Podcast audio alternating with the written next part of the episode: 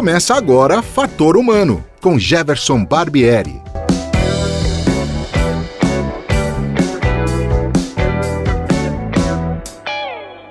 Olá, sejam bem-vindos a mais uma edição do Fator Humano, edição número 44, janeiro de 2022. Sejam bem-vindos a mais um ano, que seja um ano iluminado para todos.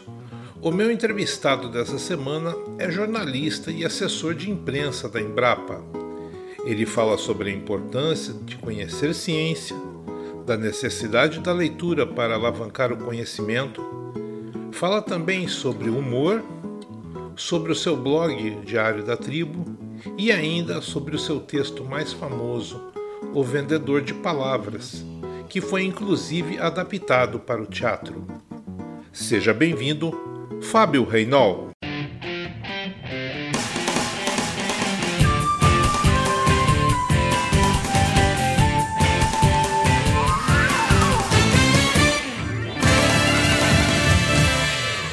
Muito obrigado, Jefferson. É um prazer estar aqui com você conversando.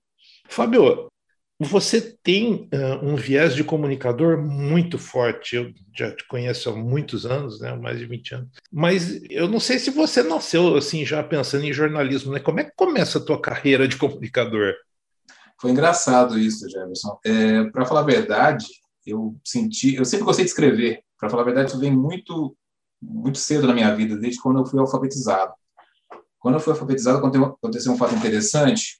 É, o meu tio era pesquisador e ele levou a família para fazer um, um pós-doutorado na Austrália. Eles ficaram um ano na Austrália. Era começo da década de 80 e naquela época não existia internet, nada disso, a gente se comunicava muito por carta. E eu via que a minha mãe escrevia e recebia da minha tia cartas, né, irmã dela, cartas imensas, assim. Eu invejava aquilo, eu estava começando a escrever naquela época.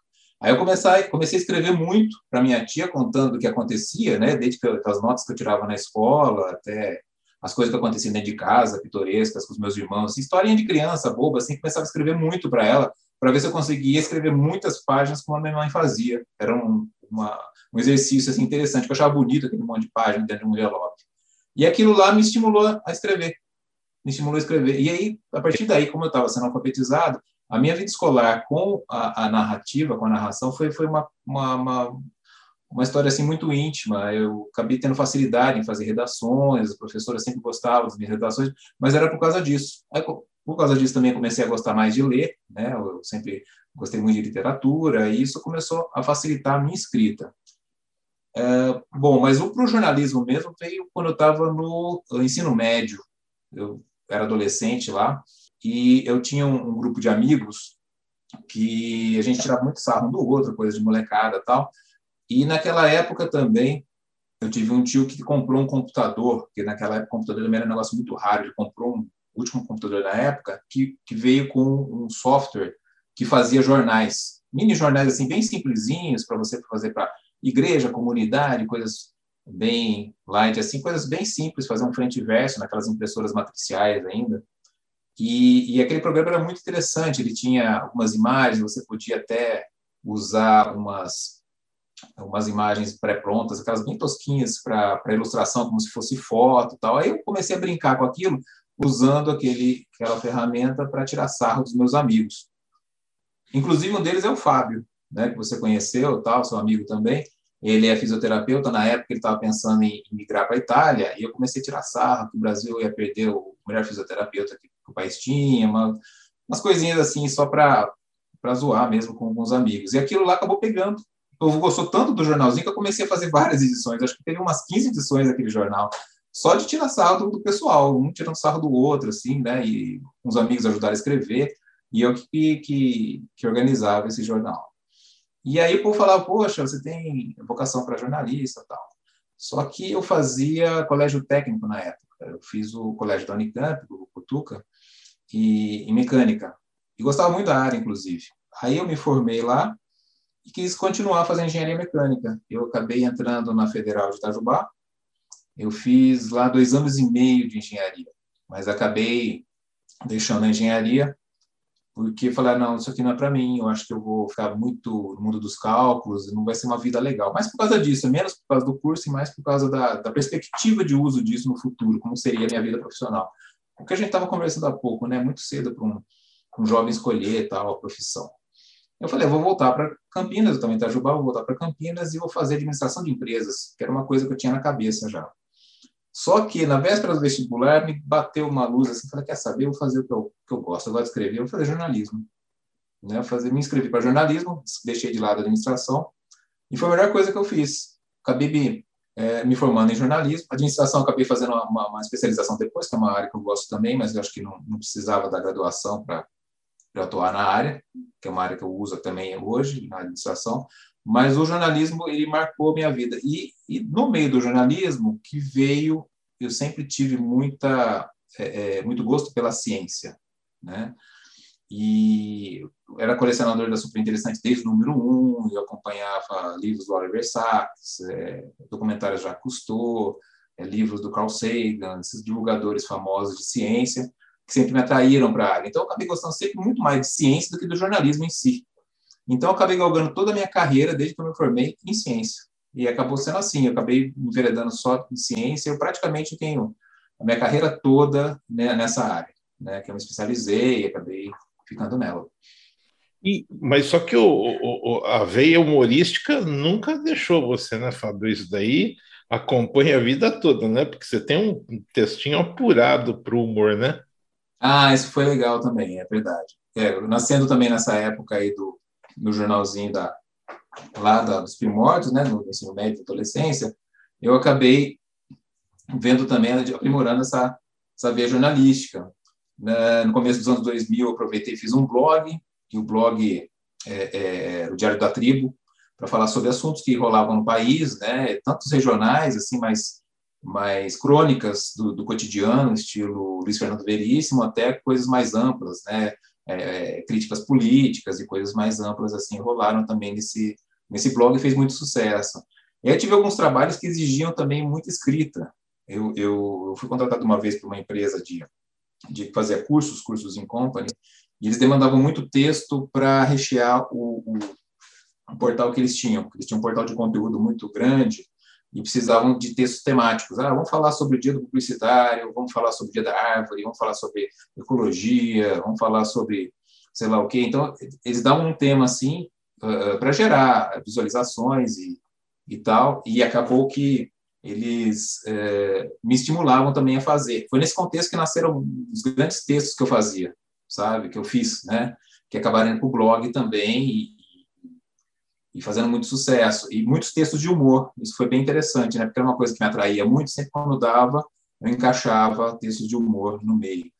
E, e, quando você faz muita coisa, quando você produz muito, né, você acaba tendo uma, uma produção vasta, você acaba tendo aqueles textos que são mais é, é, elaborados, né, aquelas coisas boas. Então, você, você sempre tem uma, uma triagem bacana ali, alguma coisa super acima da média, acaba saindo, quando você faz muita coisa. Isso que acabou acontecendo com o blog também. Isso foi bem legal. E foi por aí que fui trabalhando o humor, né? Foi mais pelo blog e, e por essas críticas que eu fazia pro, sempre para o governo atual, para o momento atual que a gente estava passando. O Fábio, tem uma coisa interessante que hoje já está um pouco mais diluído, eu acho isso, mas antigamente a gente uh, pensava, as pessoas pensavam só nas, nas casinhas, né?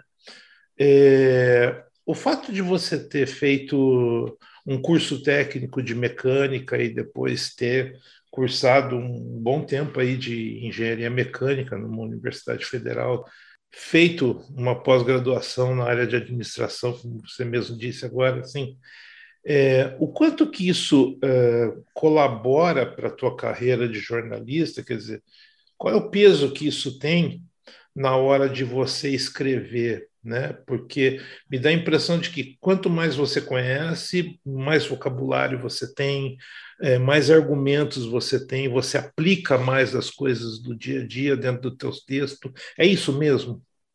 Com certeza, acho que nada é perdido, né, Jefferson? Essas experiências, esses cursos sempre ficam e facilitam a vida. Eu trabalhei, né, principalmente na área que, que eu escolhi, que é a educação científica, É, o jornalista científico ele tem que ser é, um polímata, ele tem que saber de um pouquinho de, de tudo para poder cobrir. Né? Não pode ser um completo ignorante e impossível ser um especialista de tudo, mas ele tem que saber um pouco de cada área. E essas coisas abrem portas, abrem portas, porque é, em muitas muitas vezes na, na, minha carreira, por exemplo, eu trabalhei um tempo como repórter na agência Fapesp em São Paulo. E, e lá é, uma, uma característica bem interessante é que você falava com pessoas de todas as áreas do conhecimento, da biologia, da história, sociologia, é, matemática. Então, é, é, era um, assim, cada dia você falava com três, quatro pessoas de áreas diferentes, você tinha uma aula, né, um passando assim, do, do, com o melhor especialista da área sobre o assunto, e para falar o mínimo possível, você tinha que ter um mínimo de conhecimento com cada um. E, e, aconteceu uma vez, um exemplo bem, bem legal, de eu ter que entrevistar um professor de matemática, que ele tinha ganho um prêmio muito importante da área, só que numa área extremamente abstrata. Só que o prêmio era muito importante, a gente tinha que contar aquela história e tinha que falar mais ou menos o que ele tinha feito para ganhar aquele prêmio. Aí a primeira pergunta que ele me faz é: qual o conhecimento que você tem de matemática? Aí eu falei para ele: olha, você até tá moda do 10, tal, né? Deu uma brincada com ele, ele deu risada, mas eu falei, olha, eu tive o, básico da engenharia, tá? ah, então você vai entender um pouco do que eu vou falar.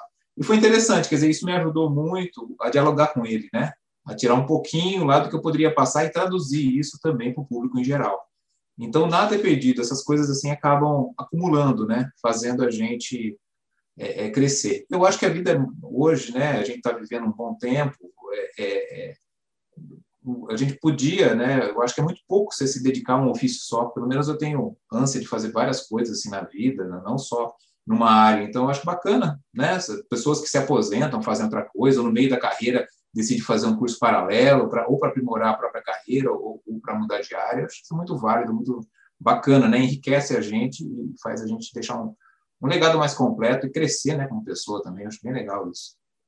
E tem uma, um outro detalhe aí, né? Você, esse exemplo que você deu é, faz com que você traga a fonte mais para perto de você, né? Porque a fonte também se sente segura, né? Tem confiança de falar as coisas para você e ela não fica com aquele entendimento de que, nossa, eu vou falar isso, mas ele não vai entender nada, né? Quer dizer, é, trava-se ali uma conversa mais franca, mais direta, né? E, e, de muito mais confiança, ou seja, você acaba extraindo muito mais informações importantes porque a pessoa passa a confiar em você, né? Exatamente. Uma coisa que eu aprendi muito e do outro lado da bancada foi sendo entrevistado, eu aprendi o que é uma boa entrevista e o que não é uma boa entrevista. Então, a entrevista depende muito do entrevistador. Então, você tendo uma boa qualidade de conversa com o seu entrevistado, você tira dali informações fantásticas, ótimas. E por outro lado, se você não tem interesse, se você não conhece, se você não se mostra na entrevista, se você não tem um diálogo saudável na entrevista, você não tira quase nada da pessoa. Né, e fica aquela coisa pobre. Então, por isso, às vezes, você vê uma entrevista assim, aquela coisa xoxa, né? Poxa, uma pessoa tão bacana, um cara tão famoso, alguém tão importante, sem nada para dizer. Às vezes a pessoa tem muito o que dizer, só que a pessoa que entrevistou não soube como tirar essas coisas. É, então, eu acho que isso é, é importante. A, a, formação e a dedicação do entrevistador é muito importante para a gente conseguir uma boa entrevista. Agora, falando nisso, Fábio, tem uma coisa assim que até hoje me incomoda muito, porque a internet, de uma certa forma, é, permitiu, e aí é uma certa crítica que eu faço, né, permitiu que a gente é, formasse, entre aspas, né, é, juízes, advogados, médicos, é, virologistas, infectologistas, principalmente agora que nós estamos falando dessa época, né? Sem que, infelizmente, as pessoas não tenham conhecimento técnico, científico sobre o que estão falando, né? E muitas vezes acabam falando coisas que não devem, né? É, levando informações que não devem para frente. Por que, que você acha que é tão difícil para as pessoas, principalmente quando você fala jornalismo científico, é, tem gente que até arrepia o cabelo, né? Acho que você vai falar equações, né? Você vai fazer aquelas coisas malucas assim e tal. E talvez eles não saibam que quando a gente está falando, por exemplo, de uma vacina mRNA, você está falando, está fazendo um, um, jornalismo de ciência, né? Quer dizer, você está falando sobre um aspecto científico, né? Através de uma matéria jornalística. Né? Por que, que as pessoas têm tanto essa essa essa coisa de esse medo né, do, da ciência? O, o, o que, que, assusta as pessoas ainda e, e afasta elas de lerem mais sobre ciência? Olha, a primeira coisa, eu acho que a, a ciência ela, ela repele um pouco pelo analfabetismo científico, ou seja, as pessoas hoje têm dificuldade de entender e de saber o que é. Basicamente é isso, tá? A gente já mora num país que tem dificuldades né, de, educacionais básicas, uma cultura de pouca leitura, ou seja, você tem poucas fontes de informação diferente que não seja visual ou de vídeo. Isso limita muito. E no meio disso tudo, você tem o advento de uma nova mídia, que é a internet, que traz um novo mundo, uma nova maneira de interagir.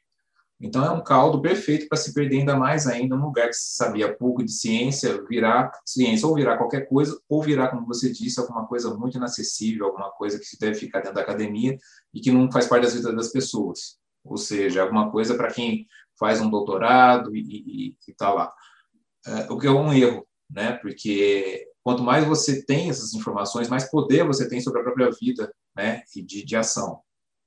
E você toca num outro ponto, que é a própria a internet em si, que ela trouxe muitas vozes né, para um campo de divulgação, que você não tinha isso, você tinha poucas vozes, né, poucos microfones para para algumas vozes e tinha muita triagem, então você não aparecia fácil no jornal, na televisão, você teria que ser uma autoridade ou alguém muito influente para poder ter esse canal. Hoje não, hoje você tendo uma fala fácil, você tem muito sucesso independente do conteúdo que você tenha. Então, tem muita gente aí, como você falou, né, falando besteira ou, ou é, trazendo conteúdos ruins, né, que prejudicam as pessoas, mas como elas têm um apelo muito forte, elas têm muitos seguidores e isso mantém elas no ar. Tal.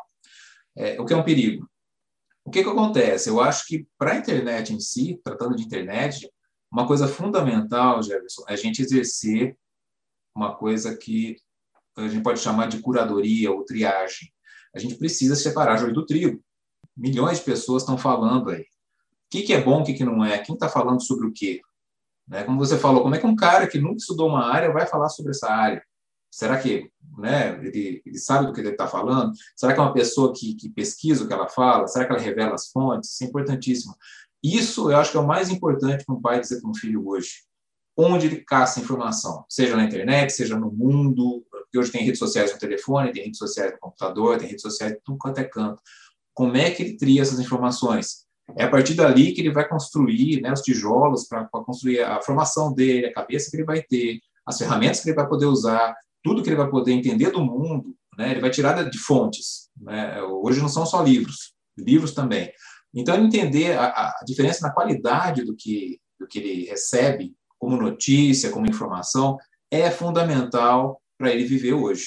Tá? Porque hoje é possível, a internet faz isso, as redes sociais fazem isso, é possível você criar a bolha que você quiser.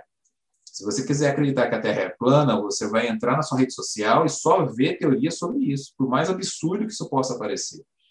É, e pode viver nesse mundo acreditando que é isso, não vai receber uma notícia em contrário, o que é uma coisa meio assustadora, se você for pensar, um cara do, do início do século XX, ele jamais ia imaginar algo desse tipo. E nós estamos um século depois e retrogredindo, é, regredindo na, no pensamento racional, o que é assustador mesmo. Então, eu acho que é, são duas coisas. Então, a internet, né, você precisa ensinar, triar, né, fazer curadoria e ensinar a fazer isso, que é fundamental saber quem está falando o quê e se tem credibilidade. E o segundo ponto que você falou é, é disseminar o que é ciência, eu acho que a escola tem um papel muito forte nisso e as mídias também, né? E como a ciência é importante para a vida das pessoas, Jefferson. Se for, se, se for ver essa última crise que a gente teve, né, uma crise sanitária global, quem nos salvou foram os cientistas, por mais atacados, né, que sejam mundialmente, nacionalmente, né, por autoridades, foi a ciência que conseguiu dar uma solução para esse negócio. É, isso precisa ser colocado à mesa, né? Não foi mandinga, não foi é, crendice, não foi absurdos, né? Que salvou realmente o que dá certo, ou seja, isso é poder. Né? Isso resolve, resolve muita coisa. Não resolve tudo, não responde tudo, mas é o que a gente tem de mais potente como ferramenta para trabalhar na vida da gente. A ciência tem que ser enxergada desse jeito, né? com suas limitações tal, mas é, é a melhor resposta que a gente tem para a maior parte dos problemas que a gente enfrenta. Então, isso precisa ser colocado, precisa ser colocado o método científico, né? Olha, ciência não é opinião, para fazer ciência você tem que fazer assim, assim, assado, começa aqui, termina aqui, você tem que apresentar isso para a gente que, que, trabalha junto com você, que são seus pares, que, que, que tem a mesma formação que você, para ver se eles validam também. Então, todos esses critérios, por que, que funciona, isso já pode estar na cabeça de crianças já para que elas saibam exatamente onde é que estão as informações que elas vão poder contar, que elas vão poder se fiar para viver bem, sabe? Eu acho que são esses dois pontos que a gente precisa trabalhar nesse assunto. E você, só dando um exemplo clássico, né, é, sobre essa questão das pessoas falarem o que não sabem, por exemplo, é, é a alegação de que as vacinas foram feitas em tempo recorde. Eu entendo que o desenvolvimento possa ter sido feito em tempo recorde, porque o momento exigia. Mas, por exemplo, vacinas como essa de alta tecnologia de mRNA, por exemplo, elas vêm sendo estudadas desde a década de 90. Então, elas não foram feitas de última hora, entendeu? Assim, elas não foram tiradas da cartola e jogadas para as pessoas, entendeu? Então, assim, é, é impressionante que causa desconhecimento. E aí, quando você ouve pessoas que jogam ao vento mais desconhecimento e mais informação é, de uma maneira é, até desleal e leviana, né? É, muitas vezes, é, isso provoca um, um assim, é, é um efeito cascata, as pessoas começam a falar a mesma coisa, né? Então, assim, uma vacina que vem sendo estudada desde a década de 90, que de repente é necessária a produção dela e ela se faz presente, né? E, e os resultados estão estão aí, quer dizer, as coisas só não foram piores porque houve uma vacinação um pouco mais, né, assim, em larga escala, ainda que não seja o ideal. E assim, as pessoas não, elas parecem que tem uma dificuldade de perceber isso, né? Então, é, foi por isso que eu te fiz essa pergunta, porque é, se fala tanto mal de imprensa, se fala mal tão numa época que se fala tão mal de jornalista, né? Mas é, é outra coisa, talvez eles não saibam o esforço que o jornalista faz para passar a informação correta para que eles possam ler e ter um norte, entendeu? Saber para onde seguir, tomar a sua decisão, entendeu? É, de acordo com a informação correta, a informação mais próxima. Eu sei que verdade absoluta é impossível, a gente não consegue isso mesmo, né? Mas chegar o mais próximo possível daquilo que é, é verdade e, e, deixar que as pessoas tomem a decisão em cima de um fato claro, entendeu? Não em cima de mentiras, né? Não em cima de porque isso daí se torna uh, assim é, são, são fatos políticos, não são fatos científicos, entendeu? Eles usam da ciência né, para trabalhar a favor da política, infelizmente. Né? Então, é, e, e, e, colocam no, no, limbo o trabalho de muita gente que estudou, foi à faculdade, e muitas vezes filhos de pessoas que deram o ralo para o filho ir para a faculdade, se formar e se tornar um cientista. Né? Exatamente. Bom, né? E, e, se esquecem de que muita gente veio dessa, dessa onda, entendeu? Que as famílias lutaram muito para que os filhos estudassem, fossem à faculdade, né? fossem se formar, ter uma profissão, e hoje eles estão aí trabalhando em cima disso, e as pessoas simplesmente às vezes não dão ouvidos para isso, né? É, eu sou entrevistador, mas parece que eu estou dando entrevista, mas é que eu fico tão assim porque é revoltante, né, Jefferson? É, porque é, a, gente, a gente se sente é, massa de manobra, entendeu? A gente é se sente massa isso. de manobra. Exatamente. Né? Se você não tem conhecimento, você acaba fazendo parte disso mesmo, né? É preciso ter um olho bem crítico para você não cair nessas armadilhas. Se você fosse pensar, se essa pandemia acontecesse há uns seis anos, por exemplo, seria outro cenário. Né? De cinco anos para trás, seria outro cenário. O que, que ia acontecer? É, é, iam ser feitas vacinas rápidas, porque o, o, o investimento estava valendo a pena, né? as farmacêuticas estavam é, é, com muito afã de fazer alguma coisa e responder rápido para ganhar dinheiro em cima. Então, seria natural que se investisse muito alto nessa pesquisa para poder ter uma vacina muito rápida. Uh, e essa velocidade assusta. Então, no máximo, ia ter assim, nossa, mas que rápido, nunca teve uma vacina assim e tal, mas basicamente não ia ter uma crítica mais forte a respeito. Com o modelo retrógrado que a gente tem hoje, né, de muitas forças políticas falando o contrário, por N motivos ali, o é, que, que você tem? Qualquer coisa vira tema para crítica. Não, mas não confie, porque foi muito rápido. Então, cuidado, né? Você vai tomar, você pode morrer com isso. Tá? Umas bobagens muito sérias, porque você mexe com vida de gente, isso aí. Isso começou a vir, para você ter uma ideia como isso é forte, cara. Isso começou a vir em vários grupos de WhatsApp no qual participo, inclusive da família. E nos que eu tenho mais gerência, eu cheguei a intervir. Eu intervi porque, é, é, é, intervi porque o, o, caso era muito sério. Era muito sério. Porque começaram a questionar coisas básicas mesmo, como essa da rapidez, por exemplo, da vacina. Ah, gozado, gente, mas foi muito rápido essa vacina. Não sei se dá para confiar. Eu falei, olha, vamos parar aqui. Primeiro, quantas vacinas você já questionou na sua vida? A gente já se livrou da poliomielite, da varíola, de mil doenças ali por causa de vacina. Então, vamos começar por aí. Primeiro, essa vacina vai ser testada. Ninguém vai aplicar vacina assim para teste na população em geral. Isso não existe. Então, se chegar para você, você pode ver que alguém testou ali, tem órgãos de controle, você vai chegar num produto seguro. Segundo, quando você fala um negócio desse, num grupo como esse, ou em outros grupos, ou, ou repete isso na portaria do seu prédio, a gente sempre tem ingerência sobre alguma vida de alguma pessoa. Vai ser uma pessoa que te admira, uma pessoa que fala, olha, aquele cara lá fez faculdade, aquele cara sabe das coisas, não é um, um Zé qualquer. Ele está falando que a vacina é meio esquisita, porque ela veio muito rápido, então é perigosa. Eu não vou deixar meu filho tomar. Agora, você imagina o efeito cascata que isso dá. Né? Às vezes o cara não tem informação e você é a informação mais confiável que ele tem. Você repetir uma bobagem dessa no grupo de WhatsApp, na sua rede social, ou na portaria do prédio, né? na, no, na parada de ônibus na esquina, lá falando com o povo em geral, ou às vezes um comentário bobo desse faz a pessoa não tomar vacina e faz a pessoa deixar a família sem vacina e muita gente morre por causa disso. Aí eu fui bem claro, passei áudios assim, falei, gente, se você repetir um discurso desse, você pode estar tirando vida de pessoas. Tá? Então, se você não conhece, não fale sobre o assunto. Tá? Quando tiver certeza, falou, olha, isso aqui foi provado que mata, eu vou falar. Mas não é isso. É o contrário. Esse negócio salva vidas e você está tirando o direito de pessoas salvarem vidas. Ainda mais no Brasil, que tem muita gente com pouca formação, pouca instrução, que vai se fiar muito no que ouve falar né? e você é uma voz de autoridade, ou vai passar isso para uma outra pessoa que tem essa voz, isso aí se espalha e você faz muita gente deixar de se vacinar.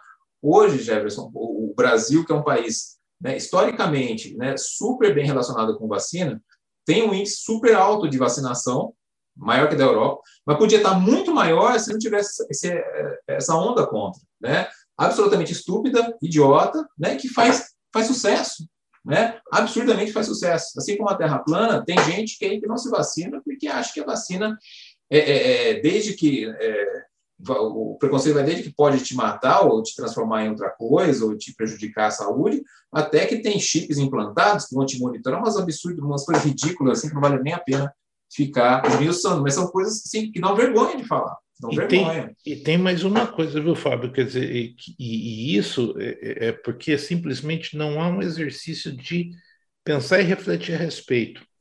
Aquela questão absurda do chip na vacina, né?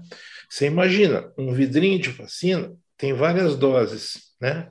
Eu fico imaginando como é que é o cara que dá vacina, ele fica caçando o chip lá dentro para colocar dentro da tua dose, entendeu? Porque se ali tem 10 doses, tinha que ter 10 chips, entendeu? E se ele pegar dois chips, como é que ele faz? Ele vai inserir dois chips dentro de você? Não, já, já que é para falar bobagem, a gente começa a falar uma bobagem mais extrema, né? É. Então, assim, é só uma questão de pensar, quer dizer, é, para você ter um controle único, você precisaria ter um vidrinho de vacina para cada elemento, certo? Uhum. E houvesse, olha, eu já estou meio tipo os Jetsons, entendeu? Da minha época, pensando futuristicamente, eu teria que ter um produto único, que tivesse um registro, um controle, entendeu?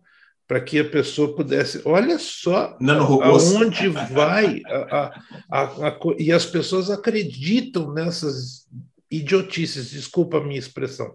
As pessoas acreditam nessas idiotices de chip, em vacina, enfim. É, isso foi só para a gente dar um. É a crise, né? né? A crise do é, pensamento racional. Isso, exatamente. Exatamente. Mas, meu amigo, É, eu queria voltar só um pouquinho, vamos dar um pouquinho de é, risada, fazer o programa ficar um pouquinho mais leve. Eu queria voltar um pouquinho na questão do humor e, e assim, é, você é, teve inclusive um, uma peça né, encenada, né, uma coisa que você escreveu. Eu queria que você falasse nisso também, porque é, assim a gente, eu não conheço escritores de peça teatral, entendeu? Então, assim, pessoalmente, você é um, um raro exemplo, né? Eu queria que você falasse um pouquinho para mim sobre isso, porque eu acho que deve ser uma emoção um pouco diferente, né, Fábio? É, foi muito legal essa história. Para falar a verdade, eu não fiz a peça, eu fiz uma crônica que, que, que deu origem à peça, né? Na qual a peça foi baseada, um espetáculo teatral muito, muito bonito, por sinal. É, essa história foi bem, bem legal, que foi, acho que, o texto mais famoso que eu já escrevi, que ele, ele nasceu nessa época que eu te falei da, da produção, né, para essa empresa, que precisava criar muitos textos, e, e, e, nasceu no sábado de manhã esse texto, que eu, eu achei bem, bem legal, de um, de um tapa só, ele veio de, de cabo a rabo de uma vez só, ele não foi retocado, foi interessante, foi parido assim, de ponta a ponta, só o título que eu adaptei depois, que era o Camelô de Palavras, que ele virou Vendedor de Palavras. Ele veio de um insight que eu tive com a, com a escritora. Meu Deus do céu. Já você vai ter que parar a entrevista. Nelly da Pinhon. Nelly da Pinhon. Nelly da Pinhon. Gente, o tempo é fogo. A Nelly da Pinhon estava dando uma entrevista na televisão e eu estava assistindo e ela estava falando que ela estava presa num trânsito no Rio de Janeiro e ela estava conversando com o motorista, falando, nossa, é, quanto carro tem nessa cidade. Se as pessoas têm dinheiro para comprar carro, elas têm dinheiro para comprar livros também, né? Então, o brasileiro deve ler bastante, né? Aí responderam para ela, não, o brasileiro não lê muito, então não compra livros. A gente vive uma indigência lexical. As pessoas não compram livro, né? Uma indigência de, de palavras. A gente não tem muitas palavras. Aí ela fala, isso é triste porque cada palavra corresponde a um pensamento. Então, se as pessoas leem pouco, elas pensam pouco também. Então, tem essa correlação. Então, isso explica muita coisa que acontece no nosso país e em outros lugares também, né? E, isso me tocou. Falei, putz, legal, né? Tal. Falei, se tivesse um cara que vendesse palavras na rua. Aí, eu, eu, engraçado, eu tinha uma listinha de palavras interessantes assim que eu tinha colecionado, que eu guardava comigo, que eu usei no texto. Falei, então, vou fazer um camelô de palavras, um cara que está na, na rua com uma banquinha vendendo palavras, e ele vai vender palavras que as pessoas não conhecem. E acabei fazendo esse texto, sentei no computador, fiz de, de assim, coisa de meia hora, 40 minutos eu fiz. Quando eu terminei, falei, putz, isso aqui ficou muito bom. Foi tipo daquelas coisas assim que nascem, você não sabe da onde e tal. Aí cheguei, a única coisa que eu fui, bati o olho falei, não, o camelô de palavras não, o vendedor de palavras é melhor. Pá, botei o vendedor de palavras, mandei. O primeiro lugar que saiu foi essa empresa que eu, que eu era contratado para fazer. E logo depois botei no meu blog. Eu falei, nossa, isso aqui tá muito bom. Foi, foi botar lá, já, o negócio explodiu. Aí pipocou. Um monte de coisa, começou a sair um monte de lugar. É, é, revistas pedindo para direito autoral para sair, muito livro didático, até hoje, tá? Semana passada vendi um direito autoral para um livro didático para ser publicado. Acho que deve ter mais de 12 livros didáticos de editoras aí que já, já usaram o vendedor de palavras. É, tive amigos que ligaram, falaram, olha, meu filho, uma amiga Santa Catarina, falou, olha, acabei de abrir o livro do meu filho, aqui tem um texto seu, tal, vendedor de palavras, tal.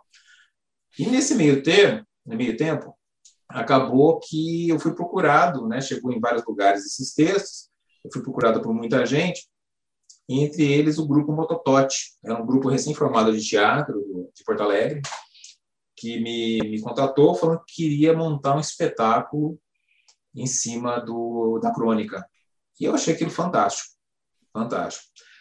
É, eu, um pessoal muito profissional, é, é, me chamaram, tal, fizeram um contrato, tudo, contrataram um roteirista de teatro para fazer, e ficou uma peça muito bonita. Foi uma peça infantil.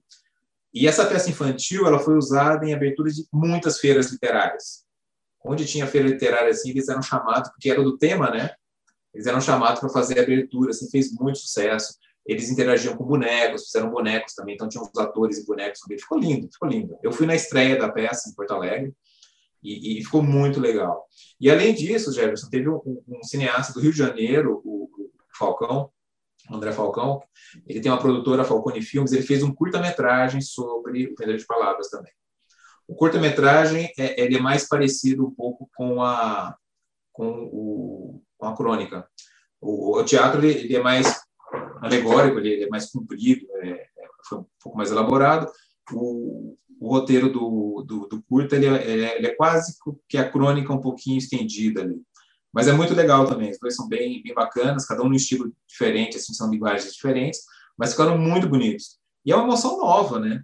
Uma emoção completamente nova, aquilo. Falei, gente, um negócio tão bacana, sabe? Que, que é uma coisa que não se espera, simplesmente são, são efeitos colaterais de uma coisa que você acaba tendo completamente inesperado. E, e uma curiosidade também do vendedor de palavras é que a partir desse momento eu comecei a receber um monte de texto de gente que escreve, querendo saber se tinha qualidade ou não tinha qualidade. Parece, sabe aquele negócio? A partir daquele momento, eu fui declarado escritor. Esse cara é bom aí, lê meu texto aqui, vê se presta tal. Gente que eu nunca vi na vida, já, sabe? Fiz amizade com uma, uma, uma, moça muito inteligente de Portugal também, que, que é escritora, ela vai escrever. Então, esse texto abriu muitas portas, foi impressionante isso. Impressionante. Impressionante uma experiência bem legal. E é muito legal que essas coisas não são planejadas, né? Não. Essas que acontecem assim e normalmente estouram, elas não são planejadas, né?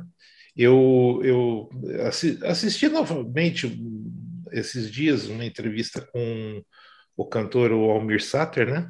Uhum. E, e, aquela famosa música dele, né? Tocando em frente dele com o Renato, né? Uhum. E ele diz: Olha, nós fizemos aquela música assim antes do jantar, entendeu? Assim, e quando a Maria Bethânia, não sei por que, me ligou e falou assim: Olha, eh, você tem uma música? Ele falou: Mal dou conta da minha produção. Né? Ela falou: Mas você não tem nenhuma? Eu falei: ah, Eu fiz uma e tal. Ela falou: Canta para mim, entendeu?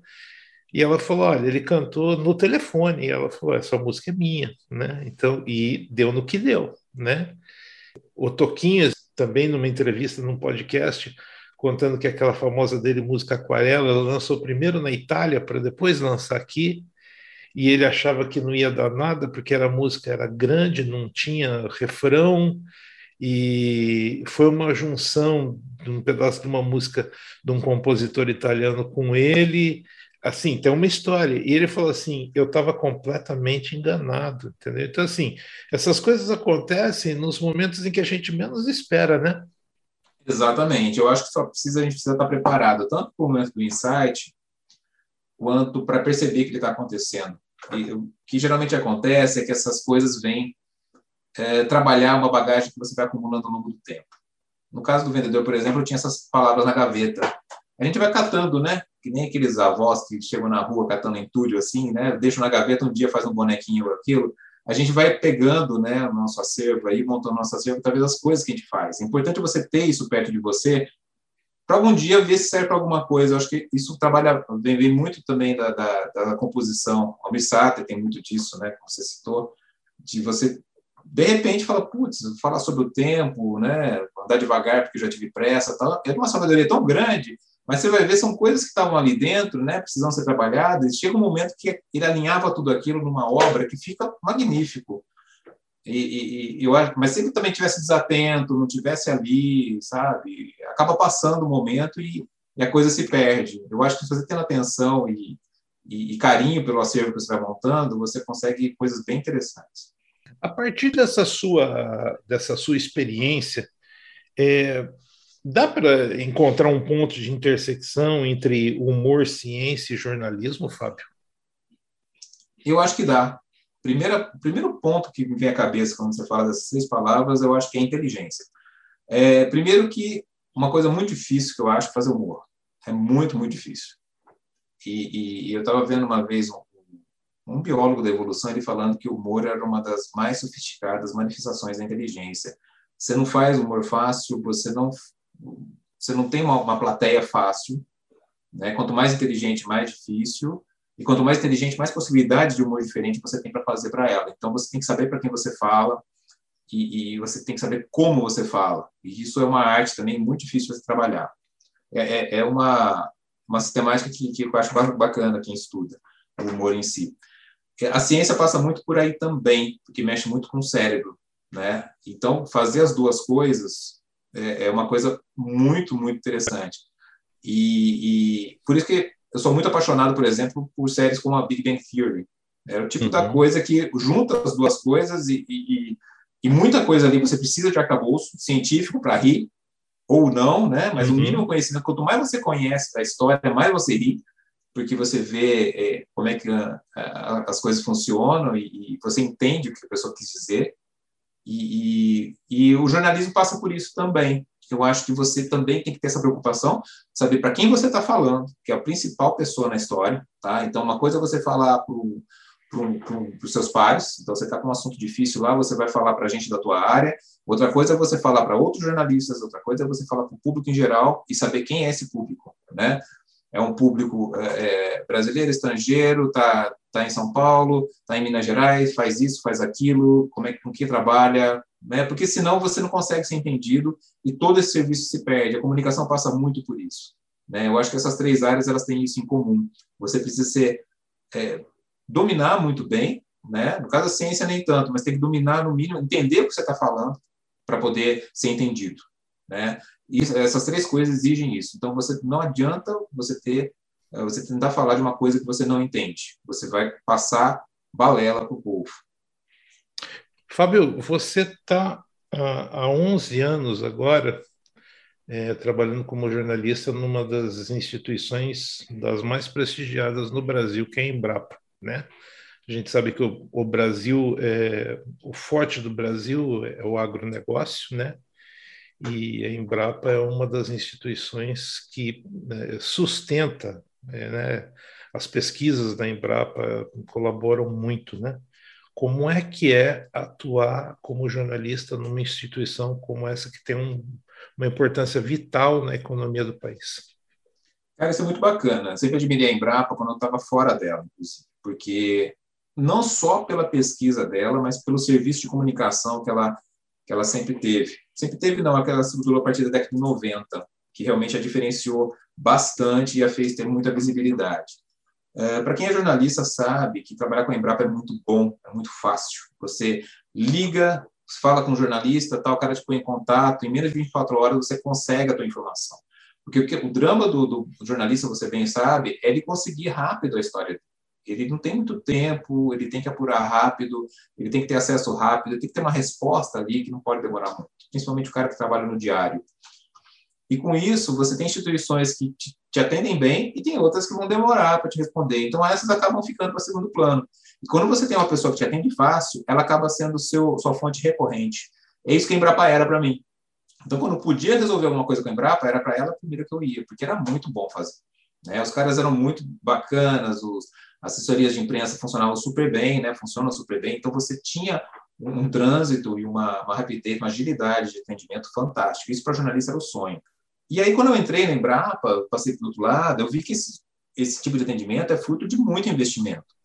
E o bacana, Jefferson, é, é colocar essa coisa para o público em geral, que infelizmente a Embrapa não é reconhecida só porque ela faz uma pesquisa de altíssimo nível mundial. Hoje o Brasil se você for ter uma ideia, o Brasil é o líder mundial em pesquisa de agricultura tropical. Não existe outro país no mundo que manje tanto de agricultura tropical como o Brasil, graças principalmente à Embrapa, claro, e muitas outras instituições. Tem o Agronômico de Campinas, tem o Agronômico do Paraná, tem muitas instituições fortíssimas aí que fazem uma pesquisa de ponta também. Mas a Embrapa é muito grande, por isso ela, ela gera muito conhecimento. Mas não é por isso que ela, ela, ela realmente tem esse prestígio, é porque ela investiu numa comunicação pesada, né? Porque hoje, tão importante quanto você fazer é mostrar o que você faz. Ainda mais uma instituição que depende de verba pública, se você não põe isso na rua, em pouco tempo vai surgir alguém, um governo, alguém que vai chegar assim, olha, isso aqui está gastando dinheiro à toa. Vamos parar com essa história aqui, que o dinheiro que você está investindo aqui, você podia pôr em estrada, em segurança, em ambulância, qualquer outra coisa, entendeu? Então você tem que mostrar para a pessoa, isso é muito importante, mostrar o que, que essa coisa traz para o país. E uma coisa que me dá muito orgulho dessa empresa, cara, que eu acho que de tudo que ela fez, assim, se você juntar num pacotão, eu acho que ela fez mais bonito, foi deixar é, a cesta básica acessível para a maior parte da população. O Brasil, na década de 70, importava arroz, Jefferson. Importava feijão, cara. A gente não tinha arroz e feijão para pôr no prato. Agora, você imagina em dias de hoje, com o dólar no preço que está, você tendo que comprar arroz do, do, exterior, feijão do exterior, carne do exterior. Esquece. Se a carne está cara hoje, naquela época seria proibitivo se a gente não tivesse uma, uma pesquisa. Hoje que fizesse esse negócio uh, se popularizar, se a gente não conseguisse plantar no Cerrado, que a gente consegue plantar no Cerrado graças a essa pesquisa. Foi um trabalho tão bacana, cara, que a população merece saber. Sabe? Merece saber que foi ciência que trouxe isso para eles, que a gente conseguiu botar pão no prato das pessoas, cara. Isso é muito bacana, sabe? Eu falo que nem a NASA tem um orgulho tão grande. Levou o homem à lua, mas a gente botou o pão no prato dessa população, cara. Isso é muito, muito, muito grande. Isso não é pequeno, não. Não é pequeno, não. A gente tem hoje arroz aí para comprar, para pôr no prato, a gente tem feijão para pôr no prato, a gente tem frutas o ano inteiro. A maior parte das frutas que a gente mais consome, a gente consegue produzir o ano inteiro porque a gente pesquisou, a gente botou ciência, a gente investiu em ciência, investiu em pesquisa, investiu em pesquisador. Isso é muito, muito legal, cara. Sabe? Um país com todas as dificuldades que o Brasil tem, né? com todos os empecilhos e, e a pobreza que ainda persiste, fome que infelizmente tem, a gente estaria numa situação bem, bem, bem precária se não fosse a colaboração da, da ciência. Isso, cara, é um baita motivo de orgulho já para todo brasileiro, não só para quem trabalha na Embrapa. É muito bacana. Meu caro, infelizmente o papo com você rola muito rápido, assim, a gente, né? É, mas antes de da gente encerrar, eu vi que você tem uma citação favorita. Um barco no porto está seguro, mas ele não foi construído para isso. Explica isso para gente. Cara, isso me ajuda muito. Isso aí achei num calendário, é um ditado em inglês, que é uma nação náutica, né, um povo que é muito ligado ao mar, que me fala muito da vida, cara. Que a gente está muito seguro na nossa zona de conforto, nossa zona de conforto é, é fantástica, é perfeita, é gostosa. Só que a gente não nasceu para viver num berço, a gente não nasceu para viver parado. A gente precisa se movimentar para viver, sabe? Então a gente precisa do desconhecido, a gente precisa do, do, do, dos mares bravios, a gente precisa enfrentar tempestades. Se a gente evita isso, a gente evita a vida. Isso é muito forte. Sempre quando eu estou em dúvida, devo fazer, não devo fazer, fico aqui na zona de conforto, eu dou um passo, essa, essa frase sempre me ajuda, cara. Eu acho que a gente não foi construído para ficar parado, a gente não foi construído para ficar no conforto nem na, na, na zona de segurança. A gente precisa do desafio, precisa do perigo, precisa da aventura. Isso que dá o gostinho de vida. Fábio, olha, muito obrigado pelo teu tempo. A gente já estava, né, é, tentando fazer essa conversa faz tempo e graças a Deus deu certo. 2022, eu particularmente falando, começo com o pé direito no fator humano, né, conversando com você, essa conversa agradável e, e, e tão explicativa, tão fácil, né, que as pessoas vão entender bastante. Muito obrigado, viu, cara? Obrigado mesmo. Eu que agradeço, Jefferson. Foi ótimo, foi muito gostoso bater um papo com você depois de tanto tempo, né? A conversa entre a gente sempre flui, flui bacana, né? Foi legal. É ótimo mesmo. Eu espero que você continue tendo sucesso, que você, junto com a Embrapa, aí, com, construa uma história muito legal de sucesso, porque o Brasil precisa da ciência, o Brasil precisa de pessoas é, nas mais diversas áreas que construam a ciência porque já chega, né? A gente já é, a gente já não é mais aquele país do futuro, futuro que nunca chegou, aliás, né? Uhum. Nunca, nunca veio, né? Então, Exatamente. Então a gente precisa deixar de ser aquele país do futuro e, e se instalar na realidade já. Fábio, Concordo. eu agradeço demais a tua, a tua atenção. E é isso, pessoal. Hoje a gente conversou com o Fábio Reinal, jornalista, escritor, né? provocador de peça, vendedor de palavras, né? E é uma pessoa extremamente interessante, inteligente e que eu tenho a grata satisfação de ter na, na ala dos meus amigos, né? E, mas isso foi bom para vocês conhecerem um pouquinho mais é, de outras visões, né? E, e, como sempre, a gente sempre procura trazer para o fator humano pessoas que possam contribuir, pessoas que possam é, trazer alguma informação para vocês refletirem, para vocês pensarem sobre. Então é isso. Semana que vem a gente volta com um novo programa, com um novo entrevistado. Um abraço a todos e até a próxima. Fator Humano volta numa próxima oportunidade. Até lá!